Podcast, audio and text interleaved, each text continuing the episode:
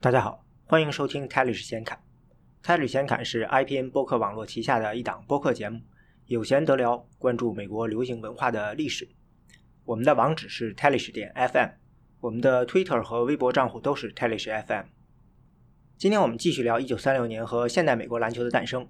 今天的主题是史上第一位篮球超级巨星，这个人就是 Hank Luisetti，L U I S E T T I。什么人算超级巨星呢？没有呃绝对的标准，所以呢，这期节目的重点呢不纠结于这个标准。路易塞蒂够不够格，是不是第一位？我们今天并不特别关注，我们关注的是这位 Hank 路易塞蒂他干了什么，他成就了什么。路易塞蒂可能是绝大部分篮球迷都相当陌生的名字，因为他从来没有打过职业比赛，也没拿过任何大赛的冠军。一九三六年奥运会结束后呢，他才正式开始打大学篮球比赛。到一九四八年奥运会的时候呢，他已经因病退役了。奥运舞台呢，当然呢，他就根本就没有他了。就算是大学比赛呢，他也没有拿过全国冠军，因为 NCAA 锦标赛这样的全国性比赛开始的时候呢，他已经毕业了。他自己在大学的时候呢，只拿过太平洋赛会的冠军。当然，在大学的时候呢，他是公认的巨星。那个时候大一还是不能打比赛的，所以呢，大学只有三年的比赛机会。这三年里呢，他全都入选了全明星，还有两次呢获得了 Hams 基金会全美大学最佳球员的称号。他是 N A N C A A 史上第一个单场得分过五十的球员。毕业后呢，第一年呢，他因为参加商业活动呢，被禁止参加业余比赛。在一九四一年和四二年呢，他参加了业余篮球联赛，两次呢都入选了业余联赛的全明星。只不过这两年呢，都只是在锦标赛上得到了亚军。之后呢，二战爆发了，他就入伍了。在入伍的时候呢，得了脑膜炎，医生说呢伤及心脏，建议他不要打球，于是他就相当于退役了。嗯，之后呢，在一九五一年的时候呢，他作为教练呢，带队拿到过呢业余篮球锦标赛的冠军。这个大概就是 Hank Luisetti 的一个简历。如果嗯，只是单简单的看一下这个简历的话呢，嗯，是一个很厉害的球员，但是可能并不是呃像我们想象中的历史级的。但是在一九五零年的时候，合众社当时评选二十世纪前五十年里最伟大的篮球运动员。当时排名第一的是政治巅峰的 George Mikan，嗯，排名第二的就是这位 Hank Luisetti。在一九五九年的时候呢，奈史密斯名人堂呢首次呢把球员呢选入了名人堂。当时这第一次呢有四名球员入选，其中呢有 George Mikan，也有 Hank Luisetti。George Mikan 呢应该是国内的球迷比较熟知的了，他是 NBA 初创时候的传奇中锋，外号篮球先生，他拿过五次 NBA 总冠军，再加上之前在 NBL 上还有两次。所以呢，这个名誉呢，可以说是大家都有目共睹。嗯，他的历史地位呢，相对起来比较简单一些。呃，在这四位第一次入选、第一波入选名人堂的球员里呢，还有一位呢是叫 John Sharmer。这个人呢，就完全是上古时代的人物了，可能跟后来的人呢，的确是很难比。他是在一九零七年到一九零九年间，在芝加哥大学篮球队打中锋。当时的篮球呢，基本上还限于地方。芝加哥大学呢，可能是当时第一个所谓的王朝球队。他们在一九零七年到一九一零年实现了 Big Ten 赛会的四连霸。另外，在零八年呢，和当时东部被认为第一强队的宾州大学队进行了一次所谓的冠军战，他们赢了，当时就被认为是美国冠军。另外，他们在零八和零九赛季呢，实现了全胜。张绍尔在这三年里头是球队得分王，嗯，拿过一次全美最佳球员。同时呢，他在之后，这是一九零九到一九零一零年赛季呢，他在学校里读研，当时呢被认为是其实呢是兼任球队教练。嗯，这一年他又带队呢实现了赛会冠军。除此之外呢，他当时还是不可一世芝加哥大学橄榄球队的球星，同时田径还入选了美国奥运代表队，只不过呢他没有去，所以他也是当时非常典型的一个多栖体育明星。他对篮球最大的贡献呢，还有一个是，嗯，他应该是现代篮板的发明人。有没有篮板这个事情一直是个争议。比如说，Naismith 他发明篮球的时候呢，他其实是反对用篮板的。呃，最早呢，篮板出现呢，是因为呢有观众在二楼的时候，他坐的比较靠近篮筐，他会试图去干扰球嘛。因为嗯这些观众通常都是非常非常狂热的球迷。一般认为呢，Schumer 呢把篮板这个形式给定下来。不过在职业联赛里头呢，一直到一九二五年 American Basketball League 开始的时候，篮板呢才被强制是要求使用。可见这些现在不可或缺的东西，在当年其实是很缓慢的被接受。嗯，除了这个 John Summer，还有一位同时入选名人堂的叫 Chuck Hyatt。这个人他应该跟 Hank Luisetti 经历呢最为接近。他比 Hank Luisetti 要早一些，他的本科在匹兹堡大学打球。在一九二八到一九三零年的时候呢，得到了三次的赛会冠军。他自己呢，同时是得分王，也拿到了三次的全明星，一次全美最佳球员。海特大学毕业以后呢，去了西部，在业余篮球联赛打球，他拿到了三次锦标赛的冠军。嗯，在著名的飞利浦六六人队，其中有一次呢，还是以球员兼教练的身份。所以呢，你，看查克海特的这份简历呢，嗯，他的荣誉就是硬的荣誉呢，应该比汉克鲁伊塞蒂要强一些。所以从这上，从光从荣誉上看呢，你可能不会觉得说 Hank Louis 有这样的历史级的贡献。不过呢，很多现在的人呢评论 Hank Louis 都会说他是一个篮球技术的重大创新者，有不少人认为他是跳投的发明者。但其实呢，鲁伊塞蒂的跳投呢和我们今天所熟知的跳投呢还是有差距的。他自己和采访他的 Chris g o 说过，说我从来没有完成过跳投，我极欣赏跳投，但我自己从来没投过。我的是跑动中的单手投篮，就是这样。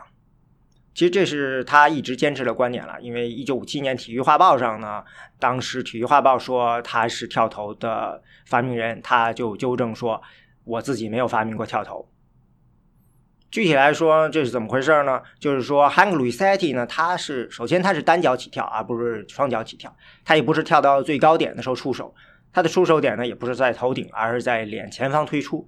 所以说呢，Hank Luisetti 的跳投动作呢是一种比较原始的跳投，和在当时的西部流行的跳投动作很像。跳投呢出现呢，其实是一个很长期、长期的过程，慢慢发展的，一直到一九四零年代才完成。不可否认的是呢，Luisetti 成功呢，让他的跳投动作呢成为大家模仿的贡献对象吧。他的贡献呢，就是推广了这种早期的跳投风格，从而呢大大的加速了跳投本身的进化。尤其是在这个跳投并不普及的东部吧，他的出现其实是非常震撼的，以至于呢，当时没有人不会去谈他，人人都要去看他打球。呃，就在他所在他自己家的这个旧金山地区，当时有报纸就说，平时俱乐部比赛的时候呢，就只有三百人到场看球，一听说说 Hank Luisetti 要来，观众数就能翻上十倍。这里头呢，嗯，其实是在说另外一个指标，这个指标在评价 Hank Luisetti 的时候呢。比较少有人提及，但是非常重要，就是汉克鲁伊塞蒂的商业价值。虽然说鲁伊塞蒂他打的是业余篮球，但是呢，也一样能看出来他有商业价值。这个球星的商业价值呢，就是能卖票，能让大家来看球。那汉克鲁伊塞蒂的这个商业价值到底有多大呢？Ned Irish 就是后来尼克斯队的总经理，他当时在麦迪逊广场花园做篮球赛，他评价说呢，汉克鲁伊塞蒂是第一个能把花园的球票卖空的人。这话下细想起来呢，就很有分量了。嗯，里面呢其实有两个关键词，一个呢是说他把花园的球票卖空了。麦迪逊广场花园这样的篮球圣地，拥有最挑剔的观众的球场，他把球票卖空了。那第二个关键词呢就更吓人了，他是第一个做到这一点的球员。这就是为什么说 Hank Luisetti 是历史级超级巨星的最直接的一个证据。这场比赛呢，就是一九三六年十二月三十日，当时被认为是全美第一强队，已经是四十三连胜的长岛大学队在麦吉逊广场花园迎战斯坦福大学队。当时就是汉克·鲁伊塞蒂领军的这个斯坦福大学队。当时一共有一万七千六百二十三名观众在现场观看。最后，斯坦福大学队四十五比三十一，毫无争议的战胜了长岛大学。这个呢，就是超级巨星最直接意义，靠个人魅力吸引大家看球。汉克·鲁伊塞蒂的个人魅力能有多强呢？前面说过，他大学毕业第一年后第一年呢，他因为参加商业活动被禁止参加业余比赛了。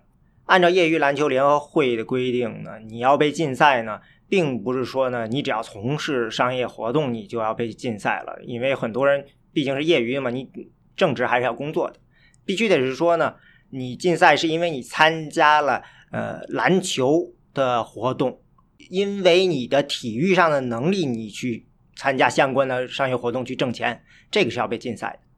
Hank Luisetti 呢，就是因为他打篮球太有名了，所以一毕业呢，他就被哥伦比亚电影公司签去了演电影。当然呢是关于篮球的电影，所以他是篮球史上第一位叫马提尼爱豆。马提尼爱豆这个概念得解释一下。白天大家工作，美国的剧院为了吸引大家白天也能看看戏呢，它就有推出呃特价早场，就叫马提尼。比如你现在去美国电影院看，中午十二点以前，有的也是嗯一点以前吧。呃，这个之前的电影呢，都叫马提尼场。马提尼场呢有自己的价格，肯定是比嗯正常的价格呢要便宜的，很多时候要便宜非常多。但是便宜归便宜嘛，该上班的人还得上班，所以呢来看戏看电影呢。都是赋闲在家的家庭主妇，马提尼爱豆就是只能把这些少妇吸引到剧院来的偶像男演员，比如一九二零年代最著名的默片情圣 Rudolph Valentino，当时就是公认的马提尼爱豆。后来的 Cary Grant 啊、加里格兰特这样的影星呢，也算是。Hank Luisetti 当时的热度呢，就被这个电影公司认为是有这个级别的。只不过呢，他的吸引力看来是主要是在球场上，他们拍的电影都不卖座，所以第二年他又回去打球去了。他参加两次业余篮球锦标赛，虽然都是亚军，但是呢，只要有他的比赛，观众都特别多，证明了呢他在球场上这个魅力啊，不是大学时候那样的昙花一现。当然，这一点呢，只是说明说 Hank Luisetti 的确是一个超级巨星。至于说他为什么能成为超级巨星，这里头我们其实还没有讲到。其实呢，Hank Luisetti 他自己也不清楚，就像很多巨星似的，他自己作为当事人的时候呢，并不太清楚自己的意义。这个事情呢，这个具体意义呢，可能也需要很多年才慢慢的会明白。比如说，一九四一年，Hank Luisetti 他参加丹佛的这个业余篮球锦标赛的时候，就被当时大家打来看他打球的观众给搞晕了。他就他自己就对记者说：“我搞不明白。”我就是一个来这里打篮球的球员，结果遇到大家都盯着我评论我，好吧，这很好笑。在解释汉克·鲁伊塞蒂为什么、凭什么成为超巨之前呢？我们先跑个题，我们聊一聊这个背景板，就是麦迪逊广场花园。毕竟呢，你能当上巨星，首先得有能够对得上巨星的舞台。商业呢，当然是很残酷的。麦迪逊广场花园呢，作为纽约最卖钱的公众场馆呢，当然不可能是做慈善的，它肯定是只安排那些能卖钱的比赛和活动。比如后来纽约尼克斯队成立了，老板呢就是花园老板。但是真到打比赛的时候呢，除非是 George Mikan 这样的巨星来了，否则大部分比赛也是安排在其他的场馆，只能坐上几千人的。因为一场比赛如果只能坐下几千观众，那不如把比赛安排到其他租金便宜的这些小场地去。然后呢，在花园安排能够坐满人、售票高票价的活动。作为老板呢，并不会因为自己的场馆呢没有租金就无所谓，没租金和收租金的差价都是隐藏成本，都要考虑的。比如，在一九四一年的时候，麦迪逊广场花园的日程一般是这样的：周一的时候是网球，周二和周四是冰球，周三是篮球，周五是拳击，周六是舞会。你每加进一个新活动呢，就意味着要挤掉一个当下的活动。一个活动做好了呢，也就有扩张资本。篮球在纽约呢，不仅需要跟这些其他的常规比赛、常规活动啊、比赛啊进行竞争，同时呢，还要跟一些特别的活动，比如说马戏、摔跤、自行车、选美、步道，还有各种公共活动，比如竞选，跟他们竞争。最臭名昭著的，应该是一九三九年二月二十日举办的纳粹集会，当时有两万人在麦迪逊广场花园参加。其实，在大学篮球之前呢，在一九二零年代，篮球已经曾经出现过麦迪逊广场花园了。第一次呢是纽约的 Original Celtics，就是纽约的凯尔特人队，他们在一九二二年啊加盟了当时的 Eastern League 东部呢东部联盟，他们就以麦迪逊广场花园为主场拿了总冠军。但是第二年这个联盟就解散了。第二次呢还是这个凯尔特人队，这次呢干脆就是麦迪逊广场花园的老板 Tex Rickard 把球队给买了下来了。当时呢，这个花园呢已经是一九二五年新建的了，是史上第三个麦迪逊广场花园。呃，现在的麦迪逊广场花园呢应该是第四个，是一九六八年建成的。当时 Tex Rickard 建了新的麦迪逊广场花园呢，他作为主场呢，他叫组建球队来安排体育活动。他当时组建了一个 New York Ranger，就是纽约游骑兵这冰球队，同时呢就买了凯尔特人队。凯尔特人队来了以后呢，马上拿到了当时美国第一个大型职业篮球联赛 American Basketball League 的冠军。另外，这个纽约这个游骑兵队呢，他好像也拿到了冰球队的冠军。可以说，Tex Ricard 的这个投资是相当成功的。尽管如此呢，凯尔特人的上座率呢还是不能让投资人满意，因为除了总决赛呢，其他比赛呢就很一般了。瑞克尔他自己呢，一九二九年去世了，凯尔特人队就解散了。到一九三一年的时候，美国篮球联盟自己都解体了，这段历史就翻过去了。不过，在一九三六年，汉克·鲁伊塞蒂随斯坦福大学造访麦金广场花园的时候呢，大学篮球这个时候已经在花园站住了脚了。那大学篮球靠什么挤进这麦迪逊广场花园的呢？其实，在凯尔特人队离开以后，很快，一九三一年一月十九号。纽约市长 Jim Walker 在麦郡广场花园组织了一场失业工人就业基金的慈善篮球赛。当时大萧条嘛，所以有不少类似的活动。为了吸引大家来看呢，这个义赛呢是三场比赛联赛。三场三场比赛是哥伦比亚对 Fordham、曼哈顿大学对纽约大学、圣约翰大学对纽约市立学院。这些嗯嗯大学呢都是当地大学，也都是篮球的传统强队。于是呢，吸引到了一点五万观众到场观看，很成功。于是到第二年的时候呢，市长又办了一次义赛，这回这个义赛呢就安排了七场比赛连轴转，吸引了两万观众到场。当然了，市长自己呢肯定不可能亲手去办这个比赛，这两次比赛呢他都要找别人来做。当时呢他就去去找报社的体育记者帮他去安排，因为体育记者非嗯他必须依靠这些体育记者来帮他做宣传。其中最关键的一个人就是在《World Telegram》世界电讯报做篮球记者的 Ned Irish。当时纽约的报社呢，基本上没有报道篮球的。这个《World Telegram》是唯一一家，也是因为 Ned Irish 在那儿。Ned Irish 后来一直做到尼克斯队总经理嘛，但是他的篮球事业呢，就是这时候在麦迪逊广场花园组织篮球赛开始的。Ned Irish 他自己从高中时候就开始做体育记者。大学毕业后，他因为喜欢当体育记者，于是他选择降薪，他去了《World Telegram》。据说呢，让他感觉篮球很有市场。是有一次他去报道曼哈顿大学的比赛，结果呢，因为现场观众太多，他就只能从窗户爬进去。最后发现呢，还把裤子给撕破了。不过这事儿就像很多其他的传奇故事一样，后来被人研究认为呢是假的，至少是经过强烈润色的。不过不管怎么说呢，有了上面这两次慈善赛，还有这一次曼哈顿大学的经历以后呢，Ned Ash 就觉得篮球大有市场，于是呢，他就准备自己呢在花园搞篮球赛。Ned Ash 的思路呢很清晰，呃，篮球占地小，是城市运动，所以呢，纽约大学诸各多个大学的战绩呢相对就比较好，球迷也就多。可是呢，纽约地价贵，大学都没有大场馆。纽约大学的球场只能坐一千五百人，市立学院只能坐一千两百人。Fordham 的球场是当时最大的，也只能坐两千五百人。一场重要的比赛来了呢，光学生坐都坐不下，更不要说校友了。但是如果说能够在花园比赛的话呢，这种比赛就能吸引到上万的球迷。而且呢，大萧条的时候还能上起大学的人呢，家庭收入也比较有保证。另外，大学校友也应该比较有钱，工作相对稳定。学校呢是一个金字招牌，能够拉来忠诚的观众。去花园打比赛呢，还能为学校创收，学校也高兴，校友呢也乐得出钱。当然了，在这种地方打比赛都得打着非盈利的目的吧。所以呢，奈德艾瑞就学着慈善赛的模式，安排了两场比赛连轴的这种比赛，在这样呢能够让票价显得划算一些。第一次的比赛呢，他安排在一九三四年的十二月二十九日，选择了呃宾州的圣母大学对阵纽约大学。电赛呢是圣约翰大学对阵 Westminster College of Pennsylvania。嗯，这里头嗯就注意到了，奈达宇的故意呢，他让本地的球队呢对阵外地的球队，就增加了一层刺激程度。他选的圣母大学篮球队主帅呢叫 George Cogan，到 Cogan 他自己也是后来的名人堂成员，他以防守著称，他喜欢两个常人站在篮下，其他三个人是。呃，人盯人无限换防，算是对联防的一种改进吧。呃，职业生涯胜率百分之七十七，是一个名帅。但是呢，可能现在的人知道他呢，主要是因为他大学的时候呢，他没有招 George Mikan。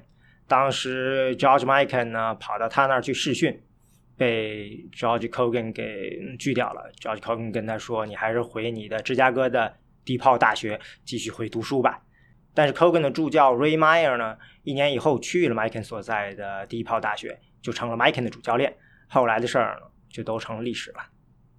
相比起来呢，圣母大学呢，它最有名的呢不是篮球，是橄榄球。而这支篮球队里呢，有一个球员呢，其实是著名的橄榄球球星，他叫 Edward Cross，只不过他同时也打篮球，所以这场比赛呢，不仅是两支球队的对决，也有著名的球星出场。虽然他是个篮球球星，呃，虽然他是个橄榄球球星，所以你就可以看出来了。奈达·艾什森一开始的时候呢，他想的很清楚，他需要两条腿走路，他想着要需要学校和球星是吸引。嗯，是两个吸引观众的招牌。就算 Edward Cross 他不是篮球球星，也比没球星要好。这场比赛最后有一万六千一百八十八人到场，为麦金广场花园竞争了四千美元。看这个票卖的不错的时候呢，奈达于是他没等这比赛开始，他就辞职跑到花园专门搞篮球去了。到第二年的时候，奈达是搞了六场比赛，有五场都是本地球队对外地球队。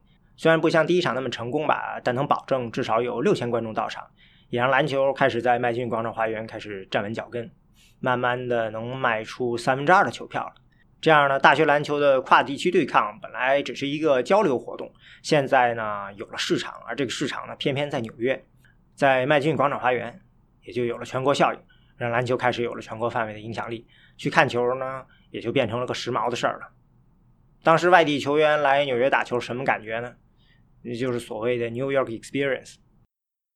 有参加比赛球员回忆说：“啊，从通道走进球场的时候，就感觉到了宇宙的中心，周围云雾缭绕，繁星满天，明暗闪烁。广场花园呢，它是个室内球场，你肯定是看不到什么星星。其实你看到那些呢，都是观众抽的烟头和喷出来的烟雾。因为到广场花园看球了呢，都已经成为了一种社交活动了。”在接近球场的好位置呢，坐的都是盛装前来看球的纽约中上层人物，他们出得起钱，买得起最好的票。那个时候也没有公共场所禁烟令，所以呢，都是坐在那里喷云吐雾。而大学生观众呢，都只能买最便宜的票，坐在最后面。所以呢，当 Hank 鲁伊塞蒂出现，征服了麦迪逊广场花园的时候呢，Ned Ish 所期待的这两条腿走路篮球赛就成型了。这两条腿就是一边是球队，另外一边呢是球星。为什么这么说呢？因为之前的比赛呢，主要的号召力都是球队，也就是大学。在电视转播还没有的时代呢，球队的球迷呢是地方性的，基本上呢是集中在球队所在的周边地区。所以在安排比赛的时候呢，一定要有主队，就是本地球队才能把观众吸引来。但是球星就不一样了，球星是偶像嘛，影响力是跨地域的。像第一场比赛里，我们说要找呃圣母大学的橄榄球球星 Edward Cross，就是这个意思。虽然他是橄榄球球星，但是还是有跨界的号召力。汉克鲁伊塞蒂呢？他是斯坦福的，斯坦福在旧金山西海岸，理论上呢，在东部不会有什么影响力。但是事实证明了，汉克鲁伊塞的名气就让大家觉得说这场比赛呢值得看，要买票来看。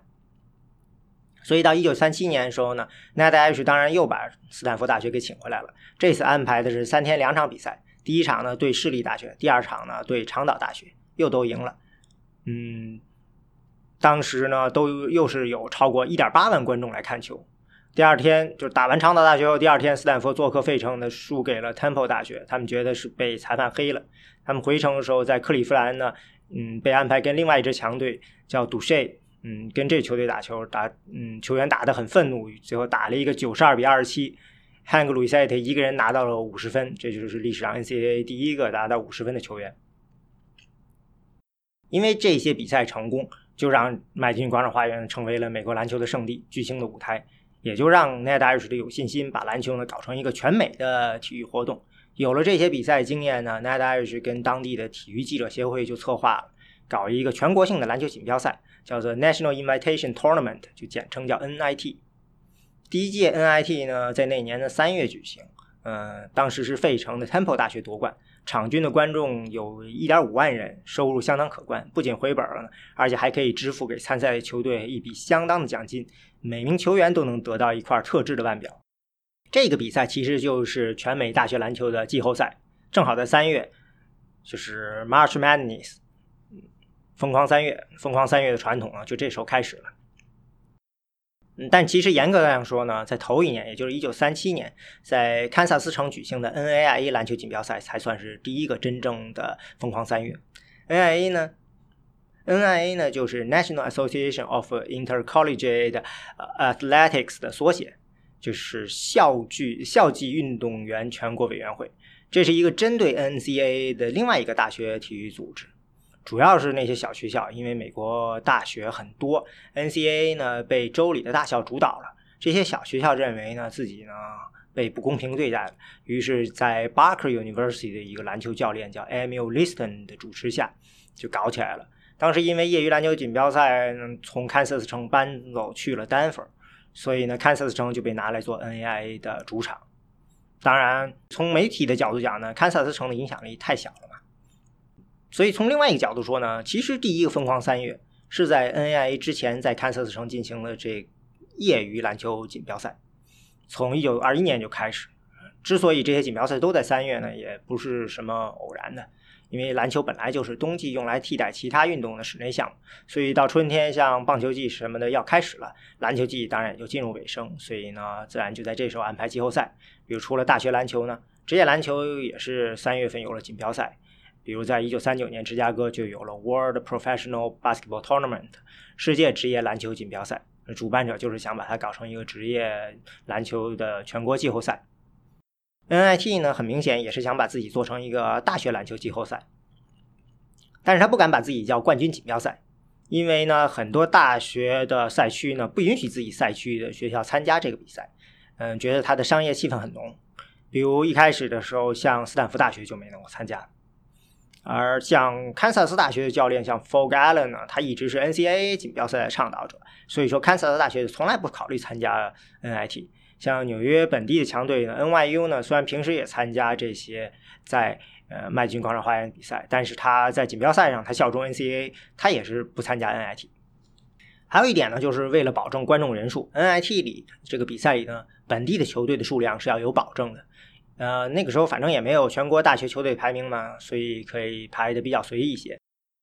呃，当然也不能说没有排名了，比如 Hams 基金会就是评全美最佳球员，他也有最佳篮球队的排评选。但是呢，没有一个系统的排名，也没有人按这个来排比赛。像 NCAA 呢，就从赛会开始了，以地域划分，每个地区的赛会冠军呢出来打季后赛。因为不同赛会的实力并不平均，所以说 NCAA 呢也并不是说最顶尖的球队才参加。比赛水平呢其实很难持平。那回来说 NIT，既然叫邀请赛，只要组委会能给出让大部分人信服的邀请理由就可以了。从这个角度说呢，纽约周边球队呢，因为有相互比赛战绩，所以入选的时候呢，反而争议比较小。但其实整个运作的商业气氛是很浓的。到一九四一年的时候呢，NIT 开始有自己的种子队排名了。这个排名呢，是一个叫 Dick Dunker Senior 的人搞出来的。他以前是做橄榄球排名的，他从一九三七年开始呢，研究篮球排名。据说他这个排名的准确度可以达到百分之七十九点二。所以呢，很多商业杂志啊，或者是品牌啊，都会卖他这个排名。像康威运动员就卖他这个排名，嗯，估计是因为赌球的人的需要。另外呢，这个排名呢，也受到了很多小学校、小球队的支持，因为拿到一个好的排名呢，可以帮这些球队呢拿到更好的赛程，跟强队交手，获得更多的观众，也就赚到更多的钱。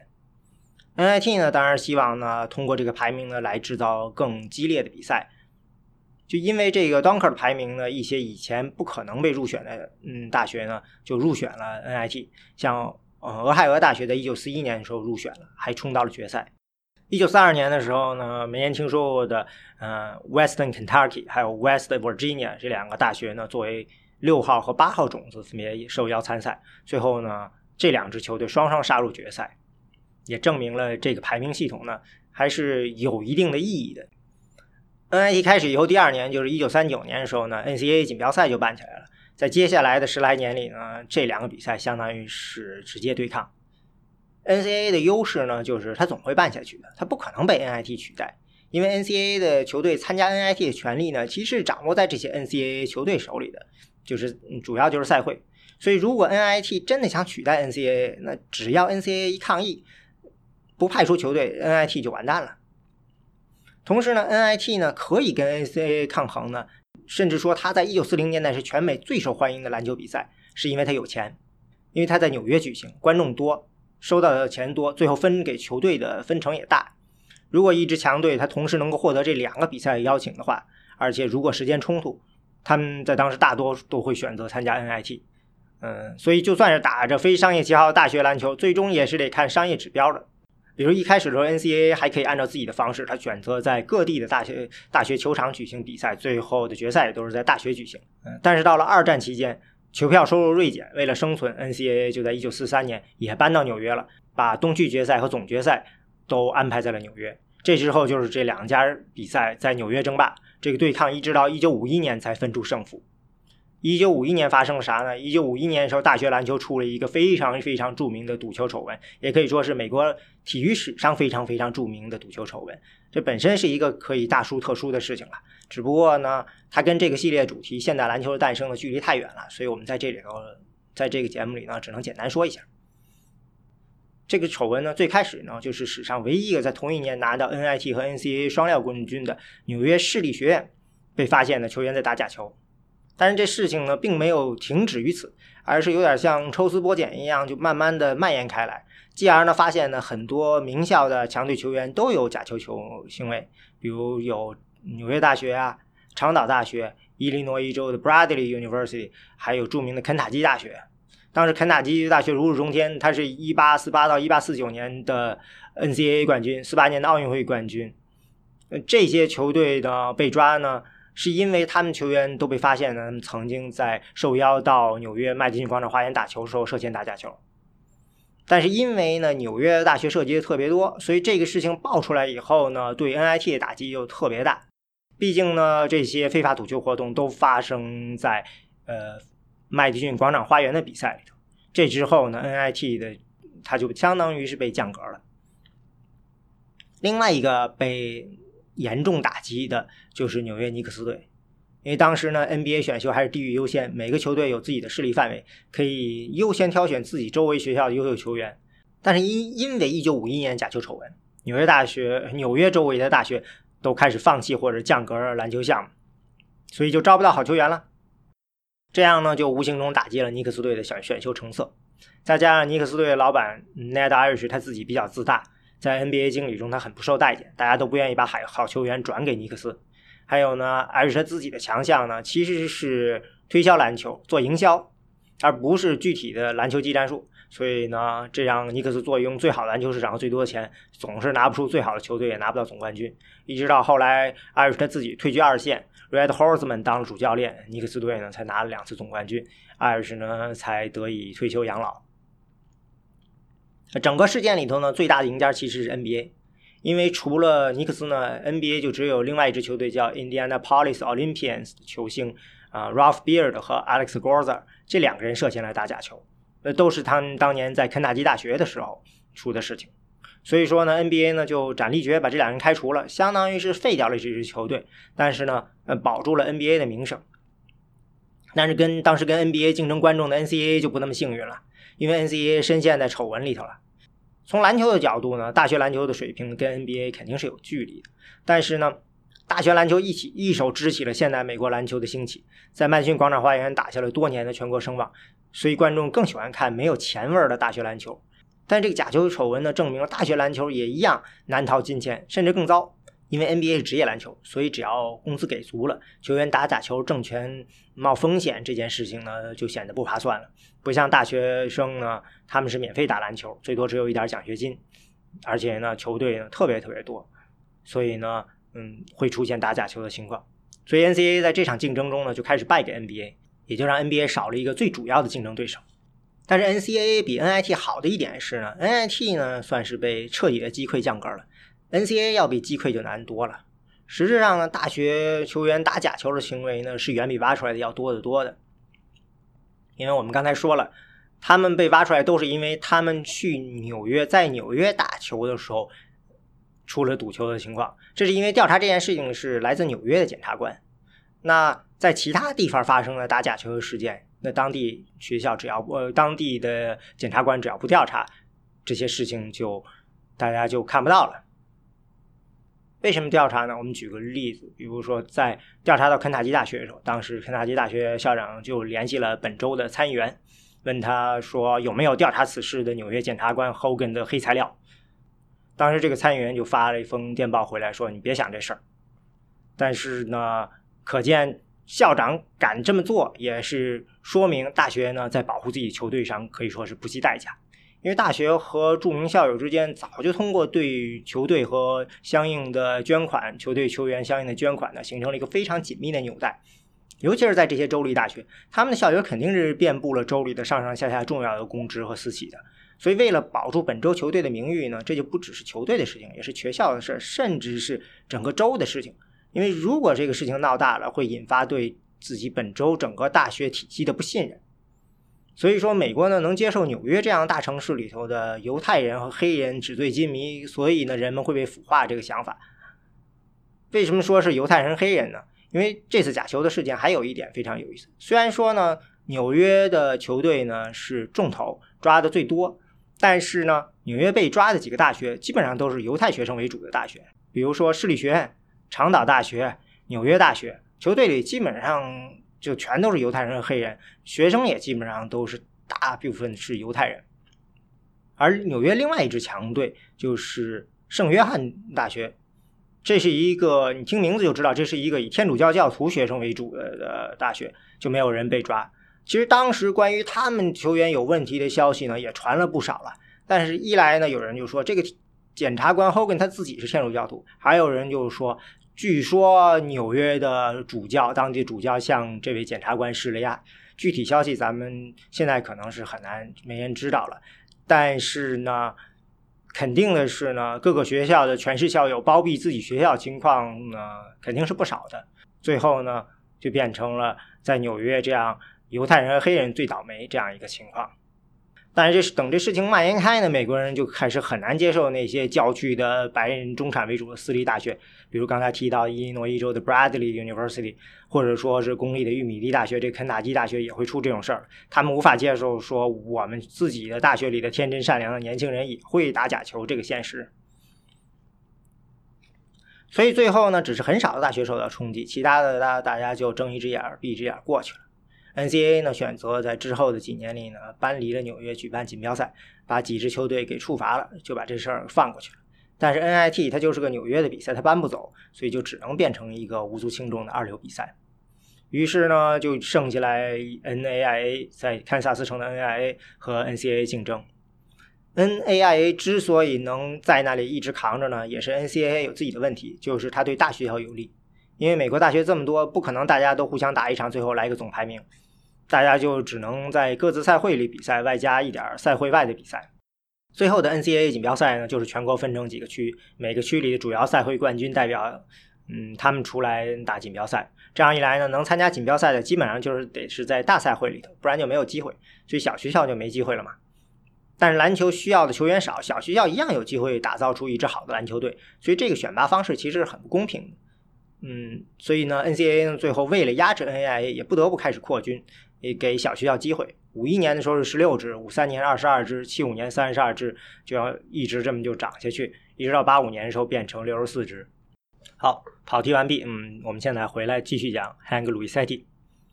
就是那天晚上，Hank Luisetti 在一九三六年十二月三十日率领斯坦福大学队战胜了四十战连胜的长岛大学队。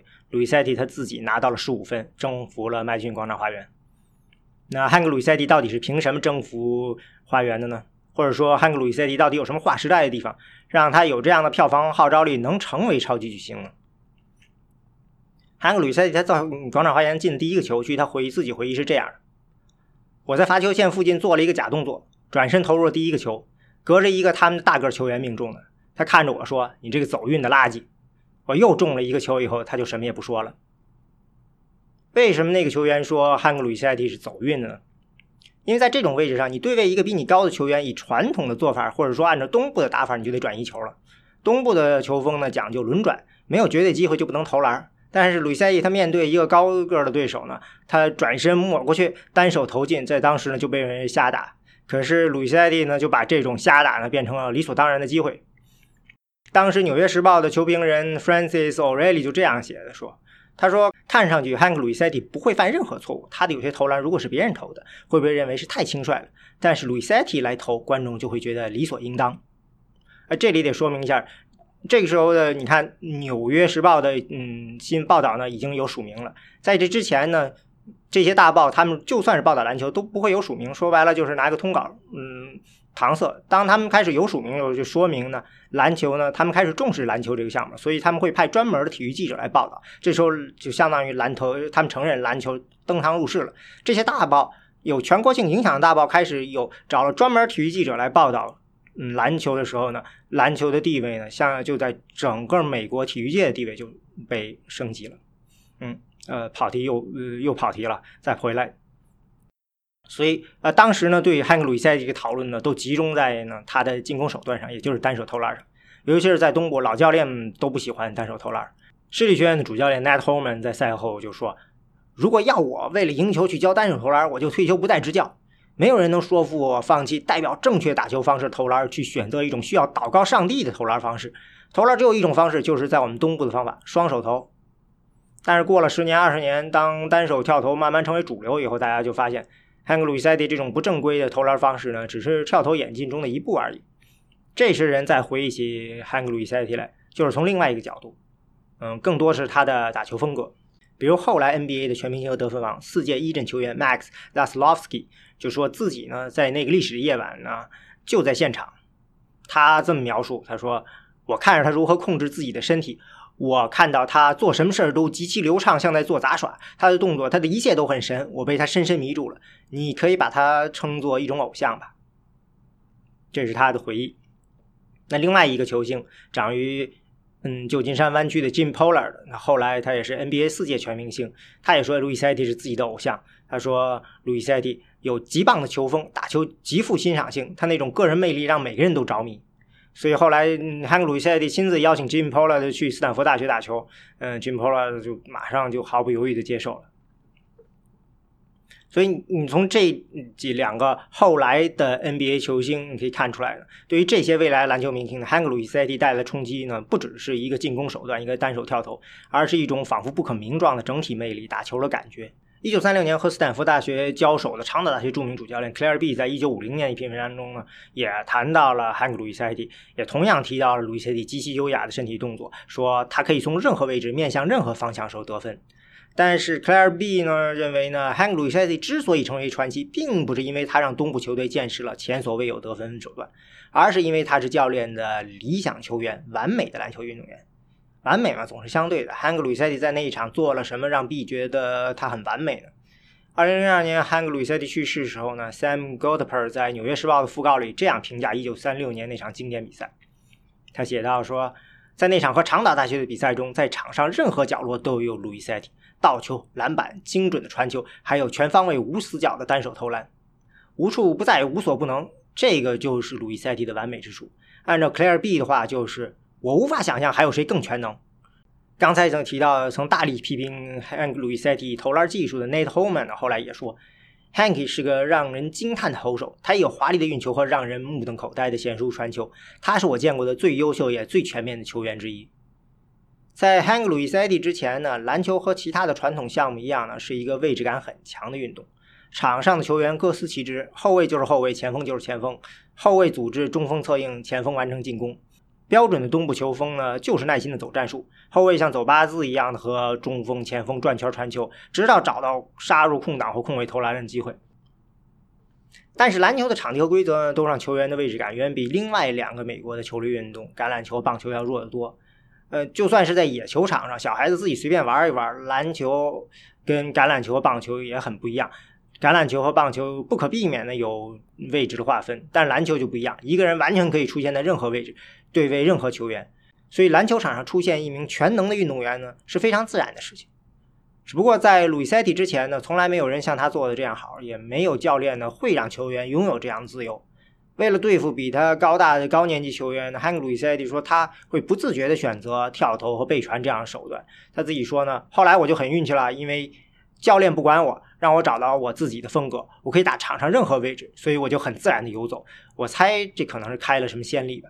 所以这一点上说呢，汉克·鲁伊塞蒂他自己对自己干了什么，他是有一定的感觉的，只不过他没有意识到这个有多大的历史性的意义。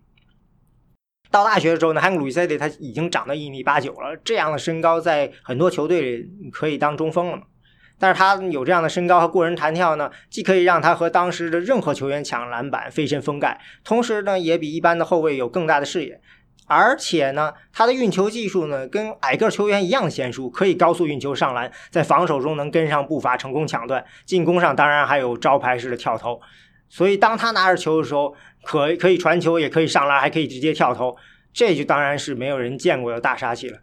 一个球员可以出现在球场上任何地方，胜任所有任务，全面并没有明显的短板，看上去呢永远都不会出错。这样全能在当时是不可想象的。这种全能，当然就是 Hank 路易塞蒂的魅力所在。所以 Stephen Fox 在《Big League》这本书里就因此认为呢，Hank 路易塞蒂是篮球史上第一位现代球员。一九三六年，Hank 路易塞蒂闪亮登场的时候呢，也就是美国篮球、美国现代的美国篮球的开始。因为 Hank 路易塞蒂的成功，自然会引来无数人的效仿，也催生了新一代的球员。嗯，就像跟随 Hank 路易塞蒂去 Stanford 的 Jim Pollard 就是。嗯，当年为 Rocky Mountain News 落基山新闻长期报道业余篮球锦标赛的丹佛记者 Chad Nelson，他有一次看 Pollard 去丹佛比赛，他就评价说，Pollard 在名单上列的是中锋，但是他其实是有集中锋、后卫和前锋于一个迅捷如灰狗般的身板。所以呢，你就可以想象，像汉克·鲁伊塞蒂一样，Pollard 也是一个能运、能传、会投、弹跳极其出众的。他可能还是史上第一个，嗯，可以从罚球线起跳扣篮的球员。